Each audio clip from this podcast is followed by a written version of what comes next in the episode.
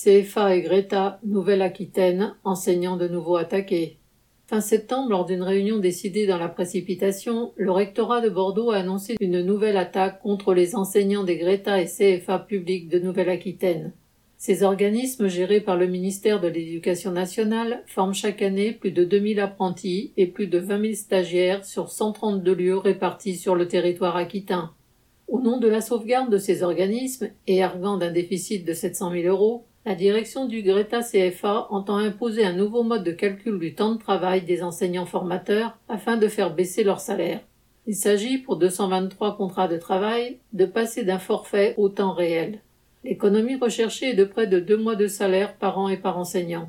C'est un coup bas de plus, alors qu'une circulaire mise en place il y a moins d'un an par le rectorat de Bordeaux avait déjà augmenté le temps de travail de ses enseignants de 25% sans aucune augmentation de salaire. Ces mesures se placent dans le cadre plus général d'une privatisation rampante de l'apprentissage souhaitée par le gouvernement. Quoi de mieux pour tuer la formation professionnelle publique que de décourager ses formateurs et de faire baisser la qualité du service?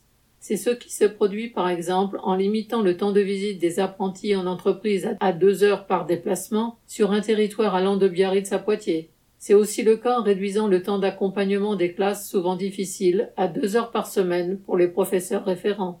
La dégradation des conditions de travail, la détérioration de la qualité de la formation et la baisse de la rémunération des enseignants, une baisse qui ne concerne aucunement les directeurs et les proviseurs aux manettes de cette structure, ont déjà conduit de nombreux formateurs à démissionner quand certains ont été licenciés.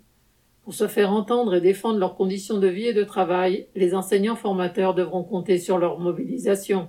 Correspondant Hello.